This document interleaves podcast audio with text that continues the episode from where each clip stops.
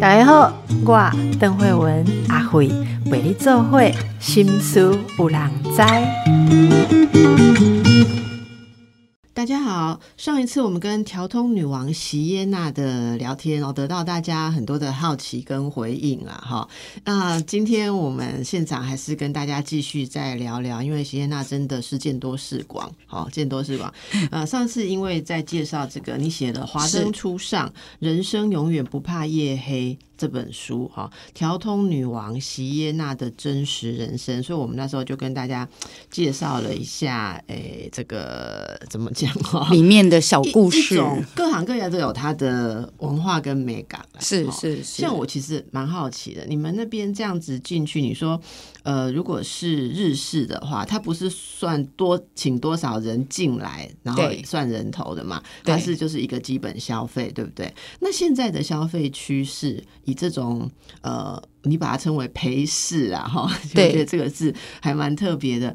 这现在的市场消费趋势哈，新的大家是比较喜欢怎么样？以以台湾来讲，大家是比较喜欢怎样？因为我们讲陪侍业是呃，囊括所有呃，不管是台式酒店，或者是日式酒店，或者是甚至是外籍新娘坐台的店，这个都叫陪侍业。那你说现在这个呃，数位时代的话？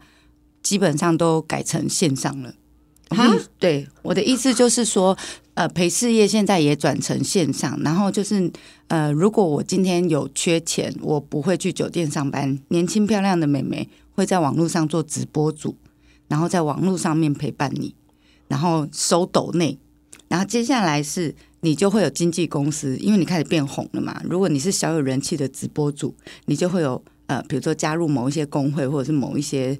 呃，经纪人的旗下，然后接下来就如果是某个厂商跟你说哦，我们需要这些直播主来陪吃饭，直播主就会变成是饭局妹，然后饭局妹之后呢，就开始会比如说呃，像我们以前讲的传播妹是什么？就是客人在某个定点唱歌吃饭，然后把妹妹叫到旁边，叫到那个定点去，这个是传播妹。那所以现在有大部分的呃。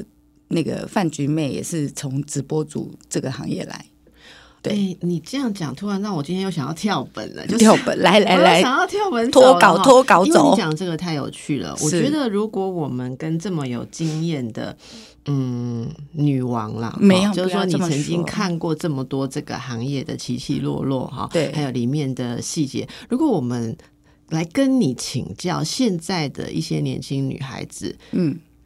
有这种想望，好想要就是说，嗯，用自己的一些青春、青春啊、美色啦，然后，例如说在网络上成为直播主，然后可以赚到钱，好，然后可以红吧，哈，应该这样，或者说，嗯，可以变成网把这个变成自己的事业，事业哈。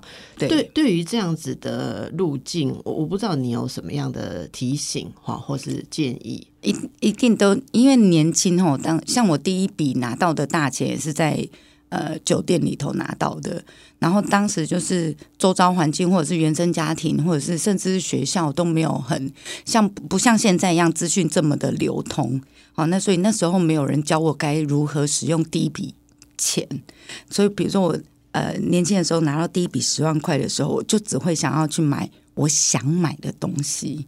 然后甚至就想买是什么？就比如说一些呃包包啊、衣服啊、鞋子啊之类的这些呃，让自己的外在看起来更更加好看的，或者是呃让自己的外在可以再更加分的东西。但那不才是投资在未来的事业吗？没有。但是其实我后面几年之后发现，没有投资内在这件事情是最恐怖的。尤其是我在酒店久了之后，因为我们酒店呃基本上自己就是商品。我这个人就是商品，然后我要卖给我的客人，其实每个人自己都是商品啊。然后，但是我们就会比较着重外表啊，因为客人来就是你知道，我们灯光昏暗啊，大家都很着重。也是啦，也是。你知道我明明是卖内在的啦，老板还是说要化个妆再来上。也是啦，但就是基本上就是大部分的呃晚上的小姐可能就会忘记投资内在。啊。对。哎我觉得这个要跟年轻女孩子或是男孩子要对，基本上如果你是、呃以外在在赚钱的人，就会更容易忘记是你应该要多充实自己内在的。所以如果说你真的是呃像我年轻的时候来了一大笔钱，或者是红的很快，或者是知名度突然涨得很高的时候，一定要小心注意呃自己，因为大家都知道钱来得快，去得也快。不投资内在会怎样？就是说不能就靠那些东西一辈子，是不是？因为那也很容易被取代。对，因为呃，你老外在就很容易 年老色衰呀、就是到后面呃，如果没有内在的东西去支撑着，会很空虚。哎、我们常常听过一些传说，就是嗯，呃调通啊，哈，或者是说那个叫什么五木路，是不是？五木大学，我现在都说我是五木大学，就是那那个区域啦，哈。对我有听过年轻的女孩子跟我讲说，她想要快速的存一笔钱，嗯啊，所以可能就会被吸引去这样子的地方工作，哈。对所以像这样子的工作是真的可以快速为他们解决一下经济的压力嘛？为什么会这要看快速？这要看条件呢、比如说在台式酒店哈，因为语言相通，所以它不会有特殊的规定。因为在日式酒店，我们一定要会讲日文嘛，因为百分之五十以上的客人都是日本人，所以如果你不会讲日文的话，基本上进来这个地方，你也会觉得。呃，上班卡卡的，但是呃，如果到了台式酒店，你又年轻又漂亮，然后语言是相通的，是很有机会赚到大钱的。但是呃，现在年轻的美眉也会觉得说，如果我年轻漂亮有条件的话，我基本上就快速找个，比如说，当然是入了行之后，然后你会希望找个男人包养你比较快。好，那现在的酒店也蛮 M 型化的哦，也就是我我觉得这个蛮特别的，所以大家在进去的时候都会有这样子的期待嘛。，对好，那 M 型是什么？M 型一点的话，就是现在的酒店哈，呃，像我最近都常常听到我们家客人跟我说，我现在去酒店，天哪，是侏罗纪公园吗？就是每一个小姐素质都很差，没有以前来的好，然后或者是呃，大家就是蛮强的，会不会那我就像你说的，如果说这到底什么素质意思好一点的，就自己做直播主，然后或者自己带货啊，做团购妈、呃团团妈之类的东西。那那个其实毕竟还是有个差别吧，因为我觉得现场做服务业，嗯呃，要承受的。就是还是比较辛苦啦，对真的是比较辛苦对不对？所以说，我说有条件的，比如说长得漂亮的、身材好的，你到了呃那个消费比较高的酒店，比如说像龙叉，就是反正就是便服店的店的话，就会赚比较快。可是现在就变成是你一定要客人是一定要消费到很高的那个额度，你才有办法看到真的漂亮的美女。然后如果你要呃便宜一点的消费，去到的酒店的小姐的素质就会比较参差不齐。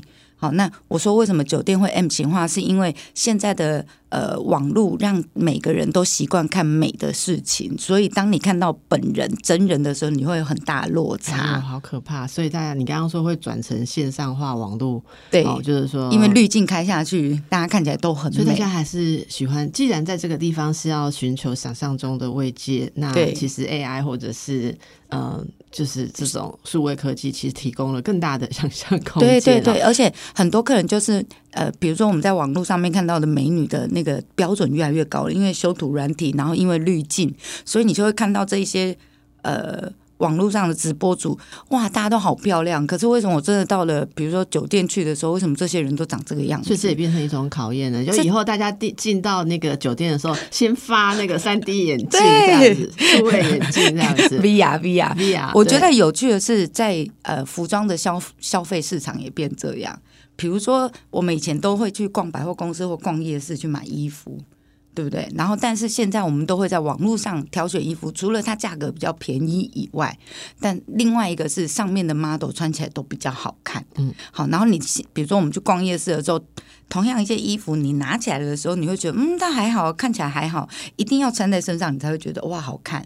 好，那所以其实这也是我我个人觉得酒店业或者是衣服啦，就我前几天去逛夜市的时候，我会突然觉得，嗯，好像是现在衣服都不是很好看，但是为什么在网络上看都很美？我我我觉得你讲的这个东西哦，我听出一种很有趣的哲学了哈。是呃，因为上一次我们有聊到，还有你在书里面也有写到，其实大家会有这样子的消费需求啊、嗯特别你你说的店里面很多是服务男性为主的，我们知道现在也有类似这样的店是服务女性啊，但是我们先从你你最熟悉的，我我们上次你有说到，很多男性其实在现在生活跟男女关系变变化的一种压力下，其实他们在这里其实简单讲就是寻求一种慰藉。没错那。在这个慰藉里面。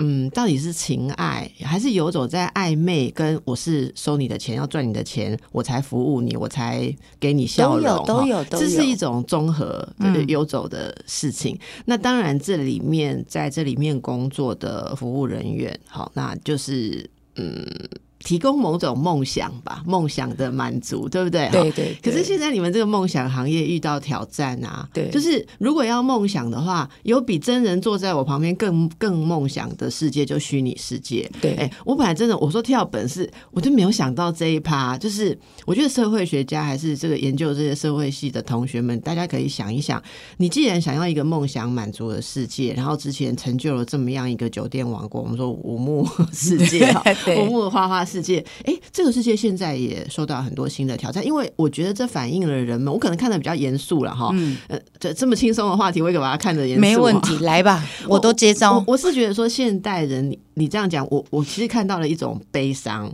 嗯，连坐在酒店，然后小姐们在旁边服务你，你都越来越不容易满足了。所以难怪有人说，现代人呃。就是所谓的科技世界的发展，让我们越来越空虚。我没想到在跟你访谈的时候，也能 听到这一个东西。这是真的啊！对，就是更不容易满足。那刚刚怎么在婚姻生活或一般现实的男女关系里面去满足？因为大家的那个。满足想象的空间都越来越大，就就像小孩子啊，他在学校哦，就是可能看到同学们每个都比他强，什么功课也比他强，人缘也比他强，muscle 也比他强，他就回来打个 game 哦，在里面打怪就觉得自己很强，他可以维持他的那一种英雄感。那以前是去你们店里对对对就可以维持英雄感，现在去你们店里还要觉得说我只能跟你们这些小姐在一起，没有网络上那些漂亮，所以我还是不够好，我还是呃没没有办法有那些那么样好的女性的陪伴，表示我还是不够什么，就是这个无止境的胃口被养大了，人类其实整体精神焦虑，哎怎么办？你以后要怎么办？你要做做那个 A A I，听说我们之前访问 A I A I 的城市对，可以搭配外面做人形机器人，你有店里要用这个。好，我 也是可以啊，反正你知道 AI 的名片也都有啊。哇，对啊，那你会觉得从你的观察，觉得嗯、呃其实人们就是顾客到你们那边啊，呃，为什么他们满足于这样子的互动？就是会觉得说，好，比方席啊，比方说我去，然后你对我很好，嗯，出来之后我也不能随意约你，对不对？嗯每次约你不是都要算费用吗？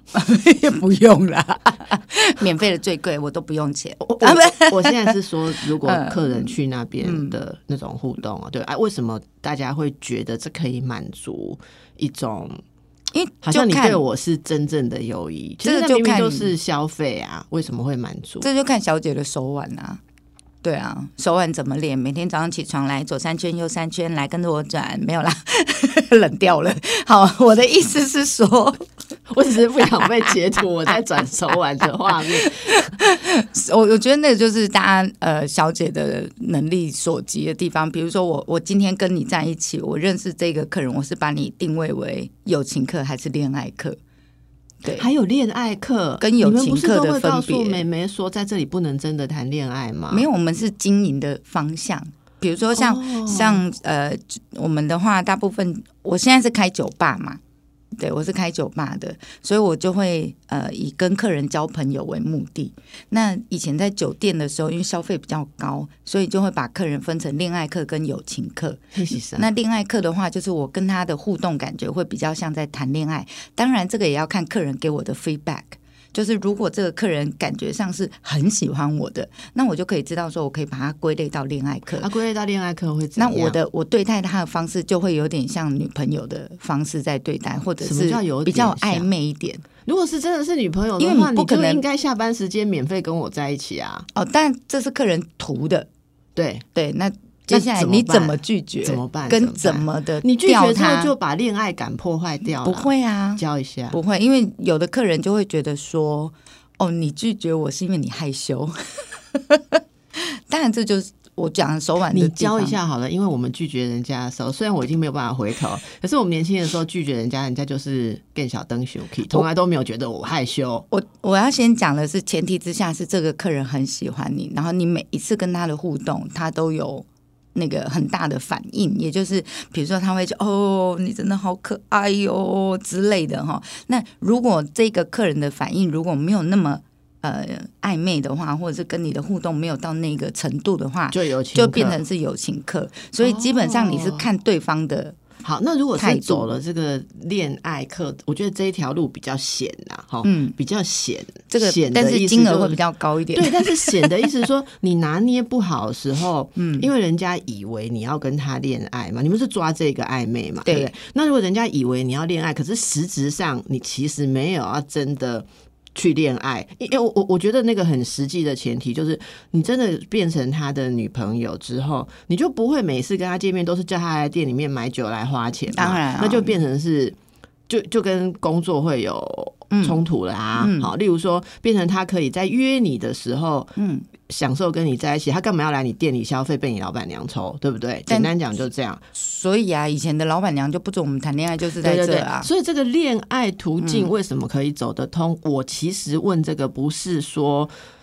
不是说我们有经营 宝岛酒吧，不是这样，是因为有很多听众朋友或常常我上课的学员，你知道是太太，嗯，我现在信箱里就躺着一封信，问我说，他先生都会去酒店，然后会跟小姐有平常的对讯息来往，像在对谈恋爱一样。然后他非常的受不了，然后他他不知道这个是不是一个严重的问题，呃例如说严有没有严重到要跟先生摊牌啊，然后你不改变就要离婚，到底这个事情，我们在这个圈子里面最内行的人怎么看？我们等一下回来请教。今天为各位太太苦主们。请教你常常在幻想的，你先生会去的那一个黑暗世界哦。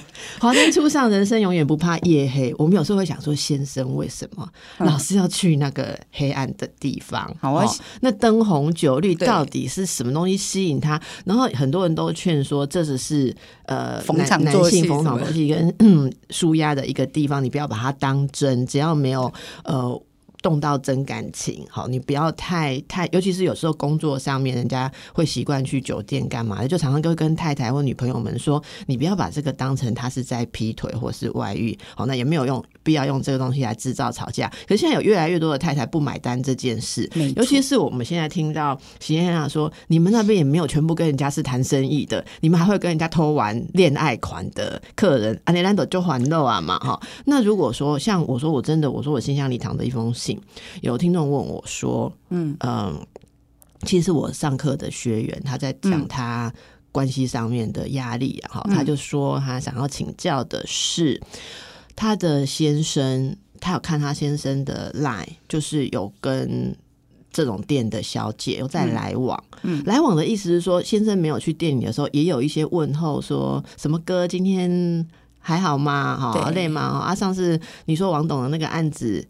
我听王董的谁谁谁，因为王董可能有带别人去啊，说有接你有接下来了，恭喜你哦，什么时候来庆祝一下这样，然后就也会有有一些就是你所谓的那个暧昧，那这样子算是我老公刚听完劈只觉得是腿了吗？抠客，啊是什么 意思？我刚？听完只觉得是没有，可是她。老公有跟她回应啊，对，他们有小啾啾跟爱你的爱心啊，所以老婆又痛苦啊。嗯可是这个事情跟老公谈起来的时候，老公会觉得说你不要那么不上道啊，而且都酒店啊，好、嗯。一个生意人的太太连先生去酒店你都没有办法 handle 嘛。那我们现在越来越多的女性觉得说啊，显然吗？有了华灯初上之后，大家很认真看华灯初上的收视率不是从男性来的啊，好是从很多女性来的啊、因为我们好奇那个我们没有办法掌握的世界是怎样啊。对不对？你回答这个太太一下，帮他问到妈妈桑啊，妈妈千桑的看法是什么？对，如果是我的话，我都会跟正宫讲说，千万不要轻易离婚，除非你已经拿到房子、拿到钱了。所以正宫要学一下你们那边的哲学。我跟你说真的，反正因为我觉得哈，男人爸爸款，然后也没有办法定义说他到底是不是真的呃，到底是身体出轨而已，还是精神出轨，还是两样都出去了？所以你唯一能做的就是，你都已经帮他把屎把尿，然后照顾他原生家庭那么多年了，还帮他生小孩了，所以你千万千万不要。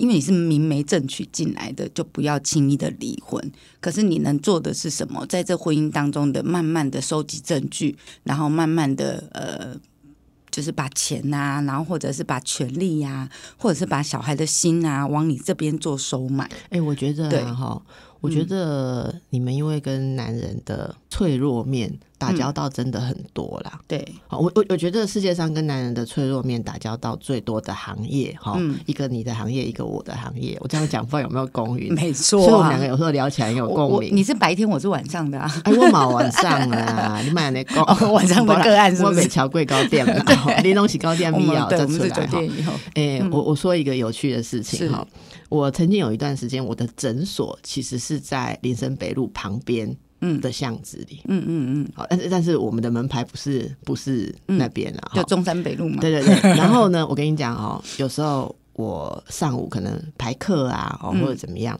呃，然后我就是有一段时间，我都是傍晚才开始看智商的客人。嗯，哎，客人，对，客户。那你看了你就对你讲客人、啊，客啊，真济哦。我来讲的都是哎、好。好啊，然后我跟你讲一件很有趣，我很有趣的记忆。那时候比较年轻，啊，头发很长，对，啊，没有时间整理，因为早上我可能在医院呃忙或者怎么样，然后呃等到这个傍晚要去看私人的那个心理治疗，因为大家看心理治疗，很多人白天要上班嘛，所以常常就是傍晚晚上其实蛮多顾客哈嗯嗯顾客这样，那我就自很自然的会去哪里呢？去林森北路洗头。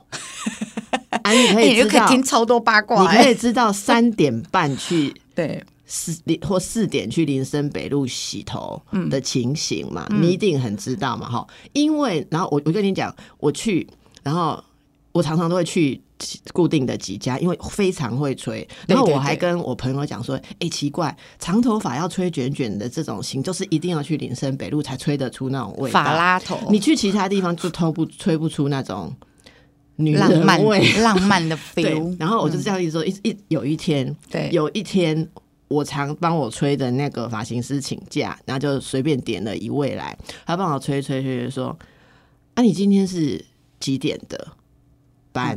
然后我也很自然的说：“哎、我五点半开始。”他说：“怎么会那么早？你们哪一家店？” 然后我才发现说，他完完全全的认为我是小姐，然后我才问他说：“诶，他、是谁啊？”他说：“嗯，啊，这边全部都是得晚上要上班的。”他说：“小姐们就是三点半起床嘛。”嗯，三四点起床嘛，对。然后弄一弄之后就出来洗头嘛，对啊。然后洗头之后可能就是晚餐之后，跟客人吃饭，呃，吃晚餐吃跟客人吃饭，然后晚上进店里嘛，哈，所以我其实，在那边被当做小姐 settle 了好几年呢，对。后来我，这个心情如何？很棒。可后来我就不太敢去，但是为什么会觉得很棒又不敢去？我不懂，没有，就就是 我觉得还是还还是会有一点那个害羞 会害害羞，对。但是没有，但是我想我想说的，这从一个很小的事情了哈。我为什么那时候会觉得在那里真的那个打扮的风格哈，嗯，真的是会很强调你的女性女人味的本质。对，所以我我其实很很很有兴趣的在想说，这个东西存在世界上，我们现在都希望男性跟女性都比较平等。对，我上一次跟你聊这个部分的时候，有一个听众回应说，他觉得我们聊的很有趣，不过会不会有点不食人间烟火？好就是说，在这个世界里面谈什么女性的力量跟权益？可是我觉得，我我我倒觉得这个问题，想听你怎么讲。我觉得不是这样的，我觉得在这里面经历过的女性啊，嗯，有时候看事情看得更现实、对，更正式，像所以才会这样子给正宫建议啊，啊，对啊要拿到东西一。定要拿到东西啊，对啊，所以那所以我们正面回答一下刚才？正面回答一下刚才说老公跟你们店里不是你们啦，就为什么跟老公要去小姐的那种暧昧啊，嗯老婆是要把他当外遇，还还一种不轨的行为，还是其实这个没关系？我真的觉得没关系耶，你弄嘛那没有，但我就讲了啊，如果你真的觉得有关系，因为也不是每个男生呃都会只有玩暧昧，然后嗯一定也有晕船的老公。来，你告诉我一件事，啊你们怎么判断？嗯你们看了那么多的男人，你们怎么判断这个男人容易晕船？那个男人性比较顶，这修嘎几类基本上信用卡拿出来，然后任你使用就已经是晕了，哦，会给钱的 会。给钱容易啊，会会给时给钱的间的啊。那所以如果老公很抠、很小气，就比较没关系。有一种说法，我我们现在真的讲内部说法，有一种说法是，如果男人很小气呀、嗯，好、其实没有什么小姐会长期理他。当然了，这是对啊，通常会对小气的都对家里的正宫，所以外面的对里面外面很小气，去外面很大方，有人很多啊。大部分都这样啊大部分？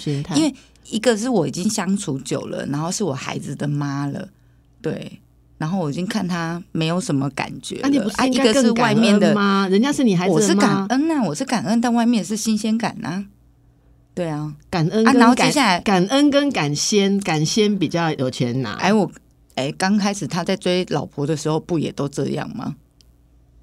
好讨厌哦！所以我们不要让人家感恩。我跟你说，就是要要啦。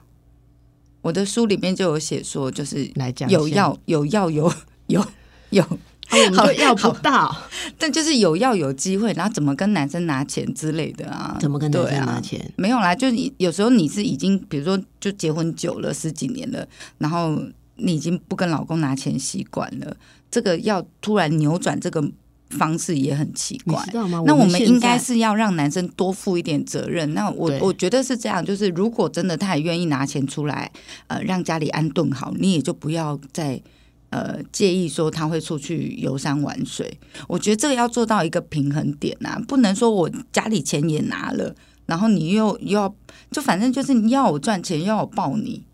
然后又不准我我去外面舒压，对男生而言，你好体谅男人哦呢，这真的做不到。什么叫做什么叫做你你钱也给了，我如果把原生，我如果把我如果把老婆跟小孩都安顿好了，然后我也有给你们呃足够的叫安顿舒服的舒你你外面适有小姐，我就没有被安顿啊。哦所以你知道这这男生讲回来，男生的天性就是就是有狩猎的本性，然后一夫一妻制对男生而言，那已经就是会很列到我这么大一只东西了，还不够吃吗？嗯 对，然后你你还分裂出两三个 小怪物出来，这样还不够，你还要再吃别的。要，因为我需要的是在哦，我我们再讲回来，就这些男生为什么会花钱来酒店？因为有些东西久了之后会变理所当然。对，就比如说像太太在家里照顾，然后煮饭、洗衣服，老公就会觉得理所当然了。久了之后会变这样，所以呢，呃，在生活上面的，因为柴米油盐酱醋茶，所以你们就不会看老公就是有一种新鲜感，你们也会觉得腻。然后他讲什么，你都会觉得好烦哦！你不要碰我，不要靠近我，然后你不要再跟我讲这些，你这些讲了都已经快要上百次了，还不不烦嘛？可是他只要花一点小钱到酒店去，就会有年轻又可爱的梅亚跟他说：“嗯，哥，你讲了一百多次哦，可是这是我第一次听呢，我觉得好棒哦。”哎，我跟好厉害这样哦！这样子大家可以拿多少钱？我觉得是看旁边坐的梅亚的数字啊，不是，我是我的意思是说，如果讲这样的一句话，有几千块可以拿哈。嗯我们家里面做老婆的，我们也都讲得出但来。你们呃批评的绝对比称赞的一定会多更多。这我就承认。然后，所以这不是一句那个称赞就可以解决的事情。像我那天，但有时候，嗯就像为什么有时候要去找心理咨商师也是一样的，就是要让自己转念嘛。就是你要理清很多事情，然后让自己转念。所以有时候男生到酒店里头去，他有时候也是需要转念跟理清很多思艾文思琳小姐有绪的。上有心理智商有，没有，我告诉你，我们会给的是什么？很枯手、很不要脸，然后很瞎的建议。然后男生就喜欢听这些干话但是这。些东西也只有小姐用有效啊，老婆用哎用真的没效有些是老婆啊。对，有些东西是看你的角色来做的，所以我觉得呃，青楼红楼这五千年来都在，就是有这个必要，有这个存在的必要。好，那我问，更何况是早期的青楼红楼都是文人，然后有钱人才能去的地方。然后资本主义之后，我上次去录那个 吕杰大哥的节目之后，才发现哇哦，对，讲了很多那个历史的知识。这样好，那现在是因为资本主义盛行之后，那变成是人人都有机会上酒店，不然早期的酒店小姐琴棋书画什么都要会嘛，从小就要做训练。然后你只有有钱人家啊，然后做官的啊，文人啊，你才有办法上红楼青楼。那现在就是普遍的素质都不是很好，但我跟你说，酒店小姐插在老婆上面插了一个什么东西，这样我们就很接地气。你要跟我开玩笑也可以，你要跟我讲干话也可以，那你不要我负责任也可以。但是家里这一个是除了最后责任面那是义一个务，除了最后面那个要负责任，老婆做不到之外，其他的也没有老婆做到的是负责任，哎，我们做到的是不负责任，真的，我就敬佩呀、很难呐、就是我们做到我我觉得这里有一个很关键的事情啊，嗯我要说到一个很残忍的事情。啊嗯呃，有有一位在这个行业经历过很久的解字辈的人跟我讲过一句话，嗯，他说：“为什么我们做不到轻松？就是因为你的生活太多事情都绑在这个男人上面，所以你没有办法。”做到不负责任，对好，就是这个关系没办法轻松。例如说，你今天如果跟他是客人跟小姐的关系，为什么这个东西轻松？很简单，讲一件事，因为我们今天晚上以后就不见面今，天晚上就不见。然后，例如说了哈，好，那我说的这个解释被，他以前在上班的时候，假设说跟他好像有点暧昧关系的那个客人，嗯。来，他手机放在桌上，嗯，然后他去上厕所，说：“你看他盯一下，有别的女生跟他送星星或什么时候，你就是当没看到，对不对？因为你你没有权利去管，但他心里也会担心说，万一被别的人抢走，这个可是我的大咖，他当然也会担心。可是他只能顶多从后面去探听，万一知道那个是同条街的其他店的小姐或者什么，他可以去做小动作，那是他职业上的操作。对可是他绝对不会在这个面前，男人说刚刚是谁赖你？嗯，但是老婆的差别就是，好，你们常常说我们没有手腕，好，或者说我们我们怎样咄咄逼人，我们直接就是手机拿起来说开密码，指纹给我按上去。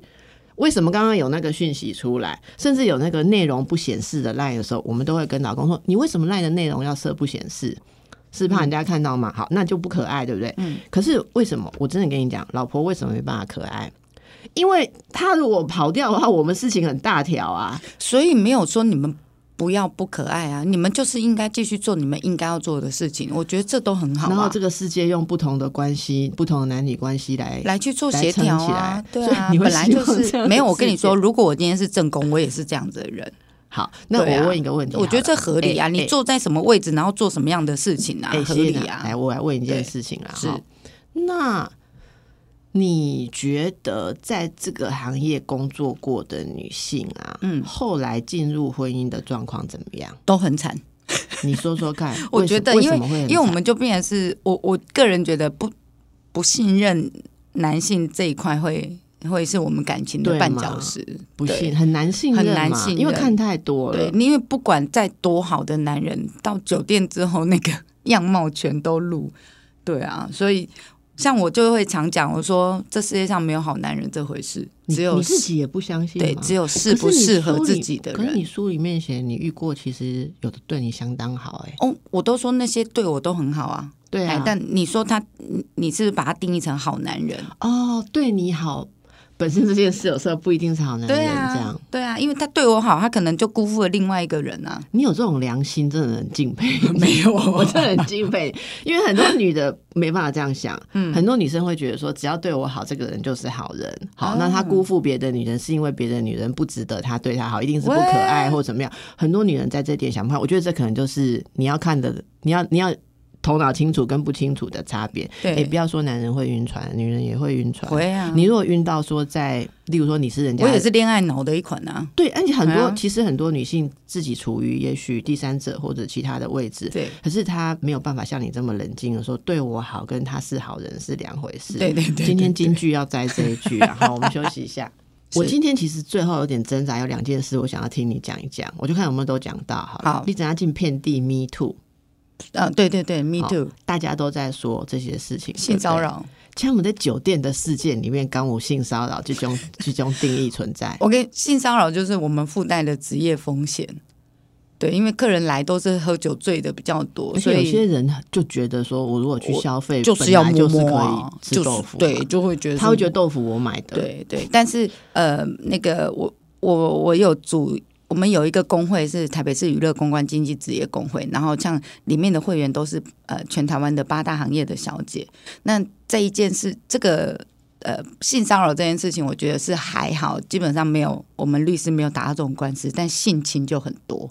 啊，对，因为最严重的是到性侵，也就是客人觉得我可以摸摸你，然后你没有拒绝，就表示你愿意合意性交，但是事实上用强迫，但其实是用强迫的。对，那所以我们性侵案件就变得是非常集中，因为有时候你到了法官那边啊，你有的法官会觉得说啊，你做这工作啊，不就是要给人家干嘛的可吗？可能有时候会有一些怎么啊，讲？你你不就收钱要干嘛的？我操，你因为不公平有时候就会反问法官说：“难道你不知道 那个性交易是违法的吗 对？”就对所以有时候是我们我们呃，我们都知道性骚扰会是职业的风险之一，但有时候过了头就是性侵了。对，对，那这件事情就变成是我们工会里面呃，我们律师蛮常出动的一个案件。哦，对所以这里面也是有这样子的很大的、很很恐怖的是这一个。那对那我在看 Me Too 的时候，我都会觉得，呃，可能是我已经是呃性骚扰客人，或者是客人性骚扰我这件事，我们好像已经是习以为常的事情。那个好像没什么很很灰色地带。对对对，因为有时候是就是呃你情我愿的事情，只是比如说像我们在看那些耳男的部分的话，我也我也会觉得这些男生这些表现不适当，哎不妥，对，但我个人是觉得有些程度的呃。比如说性骚扰、言语上的性骚扰，或者是呃偶尔一些的肢体上的动作，确实我会不舒服。但是因为我有一个 职业病，就是我怕收不到你这笔钱，所以我还是会忍了。我觉得西安娜，我觉得很重要的一件事啊，很多人会不舒服哈，就是说不是在这个场域里面工作的人被性骚扰的时候啊、对对对对说真的会有一个很基本的不舒服。当然我们不会这样讲，可是我们会觉得说，你拿我当酒店。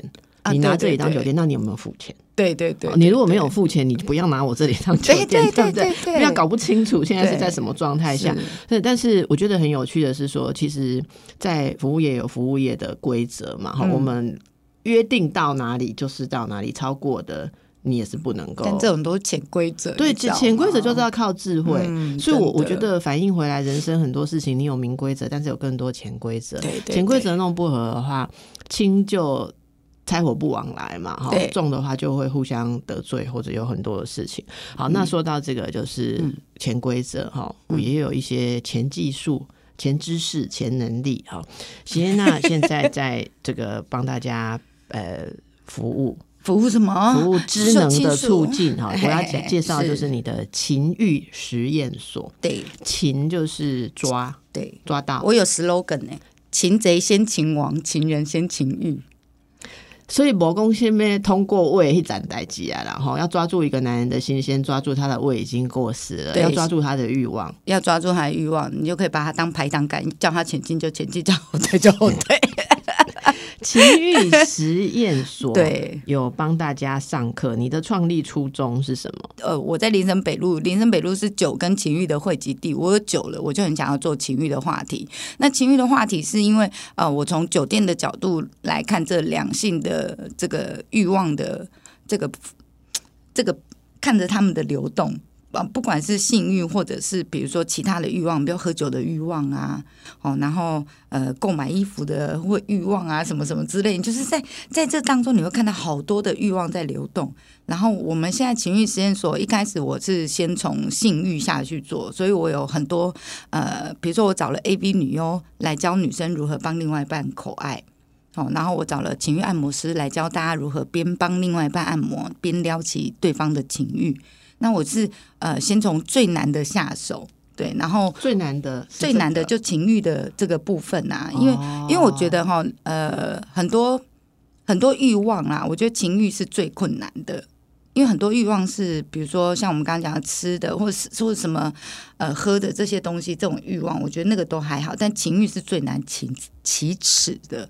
对，就很难讲出来。它流动在我们生活中每时每刻，可是却很难启齿，对对对或你很难去对它做点什么，好像都觉得它就是自然来去，但它其实不是自然来去。对有人是可以唤醒它，对可以驾驭它的。对对对，然后所以我就先从这个呃性爱技巧的部分先下去。呃，试看看。我们疫情前成立这个品牌，然后在疫情，我们大家被关在那个家里的时候，成立的时候不知道有疫情吧？对对对，我本来是要开实体店面，那你那时候一定很崩溃吧？怎么会才成立，然后就疫情了，没办法？还好那个店的那个装潢还没砸下去，然后房租哦就刚好看中一个位置。我本来是想要开一个呃，就是书店，独立书店在调通。哎，拍水插金子？对我本来是要做情欲书店的，然后、哦对，然后我就是那个书店里头会有两性关系的书籍，然后晚上变酒吧，因为酒吧才是我的本业嘛。然后我就觉得白天可以呃，就是卖个手冲咖啡，然后加那个书籍，然后现场的话就是会有一些酒店小姐陪你聊天，但是可以就是呃，或者是男公关。就是晚上休假的可以来这边打打工之类，我们会请一日店长，大概就是当时的概念是这样。后来遇到疫情之后就没有做这个实体店面嘛，那我们就开始做免费的线上小聚，然后就把那时候就开始做很多很多不同的。呃，每个月会有不同的那个定调，比如说这个月是 BDSM，然后专门找 BDSM 族群的人来聊 BDSM 是什么，是神符，之对对对然后或主奴关系之类的，好，然后或者是我们这个月就是呃两性关系月，好，那就会找一些呃就是一些小网红或者是一些心理智商师上来分享，好，然后我们会把呃我们是每每周都会开线上主题啊，然后就会。让大家去试看看这样子，那就后来分析出来，就大家对于呃性欲跟情欲这一块是最有兴趣的，所以我们就主攻这一块。我知道你都会很注重上课的人的回馈，好，就是大家想要上什么样的东西，然后发现这个东西其实很多人都有兴趣。对对对，我我觉得这个真的蛮有趣，因为我我觉得这些东西会。我我们都会知道，世界上有一些我们没有学过的记忆，默默的在流传呢。对好像像像我刚刚讲吹头发也是这种记忆，你知道吗？对对好像老牌的发型师真的就跟我讲说，现在的发型师比较不会拉发根，对或者表面吹不亮。对啊，这个就是你去林森北路洗头，你才会知道的事情。对对哈对对就是表面吹不亮，或者那个要一种诶。一种以前的手法跟那个拉拉力对。然后我我这次用比较比较中立的事情来比喻。对，那你讲的那个，例如说性啊、情欲的事情，我们也都知道那里面有所谓的某种技艺跟技巧，对。可是我们在正常的学习管道，对学学不到。不到。像我就我的老师还有一个是手枪女王，她就那个以前在半套店上班的，所以就教大家如何对。那个帮另外一半，对嗯，对对，那所以所以我觉得这个东西，我就说我要讲的就是有一些记忆，有一些记忆，，那这些记忆学来做什么？就像如果你学会自己通水管，可以做什么？就可以不用我说的是真的通水管。还有，如果你真的会，你会做烘焙，好，就是我们以前真的啊、疫情之前，我觉得是烘焙干我什么事？对可是当你会觉得说，嗯，出去要买个面包都很危险哈，嗯嗯然后觉得那个什么盘子有没有干净，有没有病毒的时候，哎、突然觉得说学学着 YouTube 开始自己做面包，还发现说自己真的可以一个礼拜都不要出门，要吃什么都可以自己生出来的时候，哎、你你才会感觉到那个记忆的用途嘛哈。但是情欲这件事情，我我觉得呃，我看你介绍你们的一些课程之后，我深深的感觉哦，你知道吗？为什么这记忆流传这么久，可是没有很多人出来把它公开变成课程？嗯，你你为什么会变成创举？我觉得有一个很重要的事情啊，因为我这部是新书两灾嘛哈，是我觉得席耶娜的特殊之处是，你已经在这里面 打滚，然后绕过，已经走过了。我觉得已你已经可以很平静或冷眼的看待这整个事情或男女情欲世界里面的需求跟被需求，主动跟被动。其实你可以翻过来翻过去看了，所以你会觉得说，把这些课拿出来讲，或者说变成一种课程，好，对你会觉得你很冷静的知道说这是有市场，然后你不会害怕人家质疑说他怎么可以教这个东西对或什么，所以我觉得这个是最有趣的地方。我觉得从你的带动，其实耶娜常常被大学，例如讲两性啊、性别研究或社会研究找去上很硬的课，哦，真的找去上很硬的课，这也是我们会认识喜耶娜啊很重要的一个缘故。我觉得帮大家访问很有趣哈，呃，世界很大哈，看法不是只有一种。对好如果我们对坚持只有一种看法的话，你可能永远没没办法了解某一些人。就像我们的听众朋友说，她的老公看起来平常就是一个正常人，可是他就是不去酒店，不能不行哈。你怎么去了解啊？要不要沟通？要不要怎样？这是你自己的决定啊。嗯但是我想这很重要，不同的世界。就像我说，我在那边开诊所那么久，我真的没有除了洗头，没有了解 那条街的文化，直到认识谢娜哦。嗯，啊，我们你知道吗？像这样同样课程，不知道你的课程比较受欢迎，还是我们心理课程比较受欢迎？哦，你你你跟我聊起情欲，对不？哎，那我跟你相比，我觉得我的课很无聊。我讲自我觉察，香薇贝。不要这么说。我跟你说，呃，那个在学情欲之前，我们也都是。呃，先提倡就是，像我们的课程是三个小时，一个小时就是心法，第二个小时是技巧，第三个小时是练习。但虽然都用道具啊，哈，所以在那第一个小时，就像那个邓医生的那一种，我们就是要挖掘、帮助我们的学员自我察觉这件事。啊，对，没想到可以讲出我们两个课程有相同的地方。来，我跟大家说一下，谢谢啦，拜拜，谢谢世界很大哦，好，拜拜。